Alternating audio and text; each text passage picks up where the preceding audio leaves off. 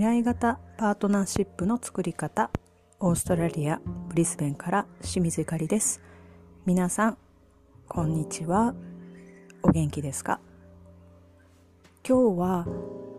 怒りについて私の思いを話そうと思います。あなたは今までに腹渡が煮えくり返ってしまうぐらい行かれたことがありますか？私は10代から20代ぐらいまではほとんどイラつくことも切れるということもなかったと思うんですけれども今の主人と出会って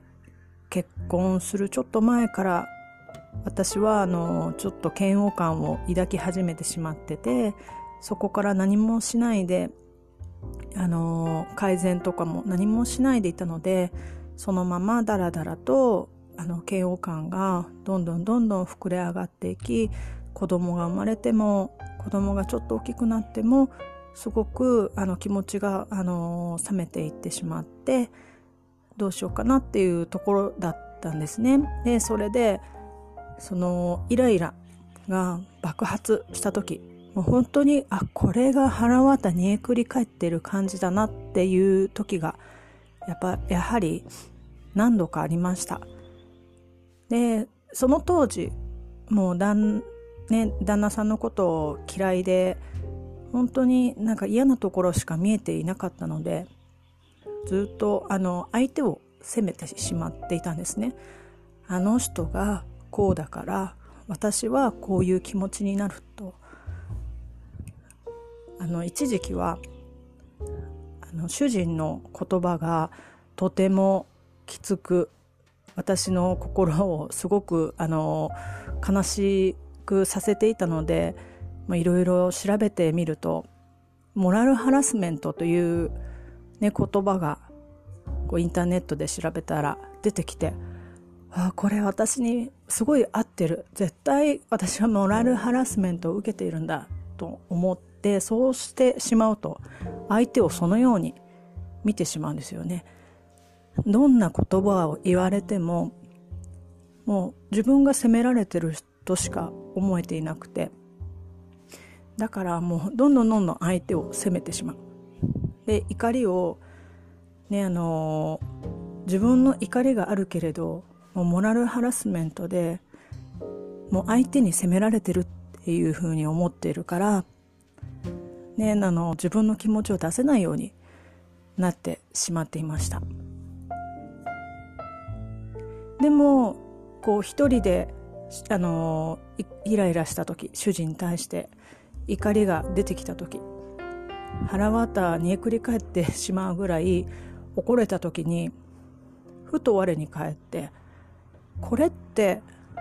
昔この気持ちを感じたことがどこかであるなって思い出したんです体が。ね、そのと時は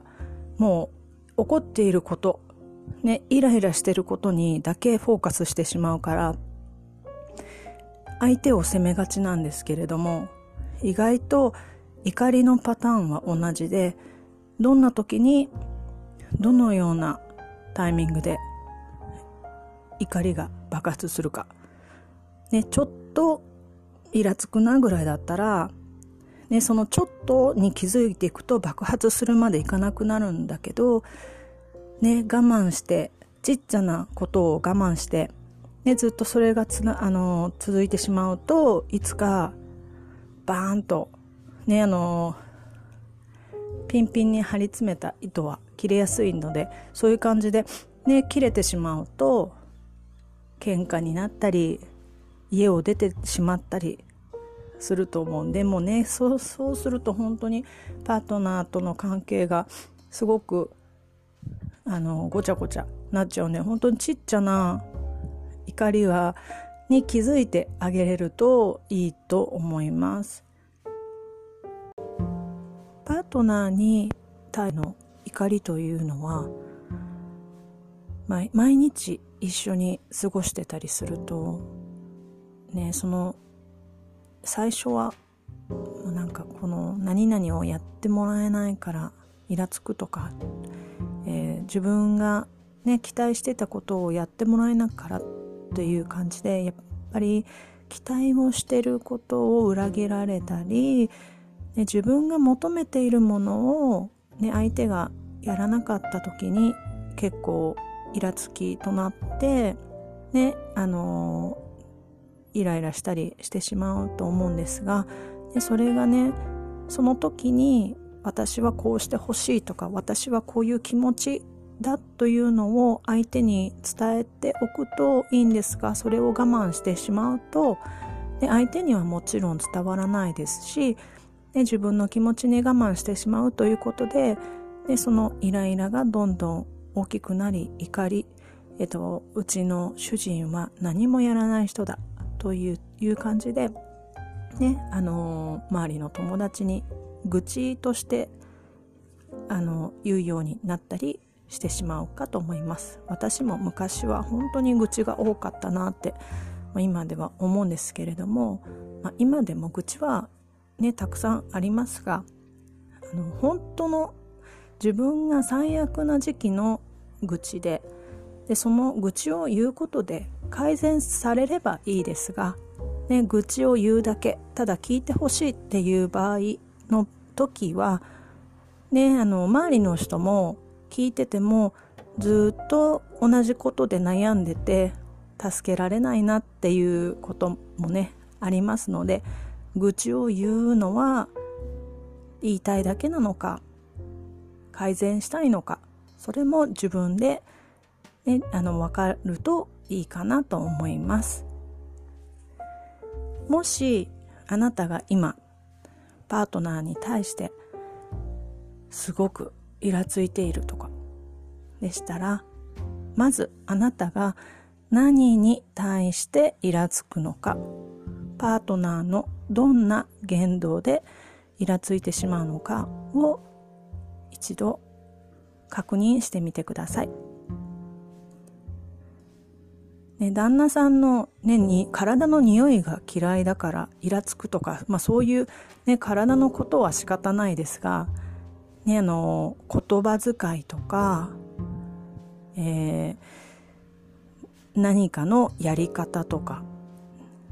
ね、そういうことだったら相手に伝えればね、相手も気づかずにやってること言ってることも多いのでそれを伝え合うあの伝えてあげる。でコミュニケーションにもなるのでそれをちょっと自分の何がに自分が何にイラついてるかを確認してみてください。そうすることで意外とねその目の前にある目の前にいる旦那様じゃなくてその日一緒に過ごしてた友達とかねなんか買い物した先の店員さんのことでイラついてることがあのなぜだか自分に影響されて人に当たってしまうっていう場合の方もいるのでそれも要チェックしてみてください。あとあの喧嘩をすればあの喧嘩をしても仲直りが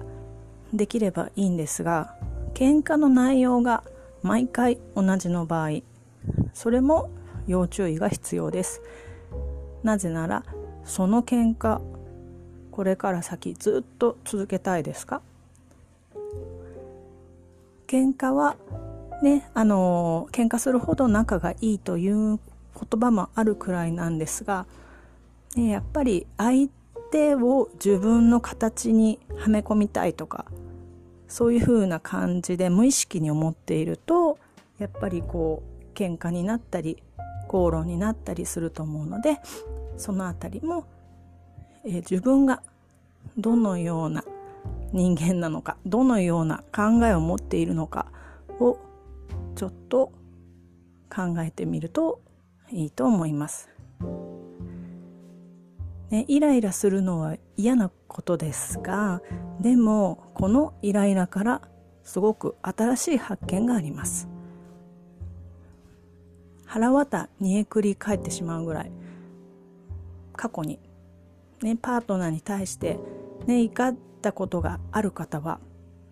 そしてそれで改善、ね、そこから改善されたことがある方はもういいんですが怒りがあってパートナーに対して気持ちが冷めてしまった。そのまま気持ちが冷めたまま夫婦関係を過ごしてあの、ね、結婚生活続けてあなたはそれで幸せでしょうか？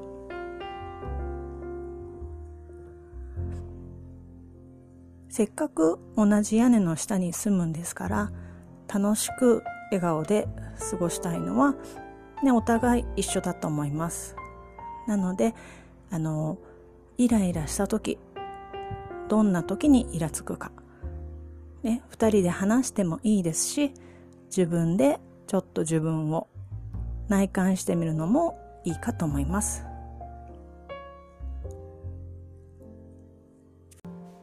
まだまだ怒りについてはたくさん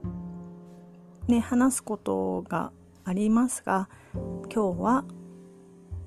今日のときめき恋ラジオはここまでにしたいと思います。また次の機会もよろしくお願いします。今日は耳を傾けていただきありがとうございます。それではまた。来週。じゃあね。バイバイ。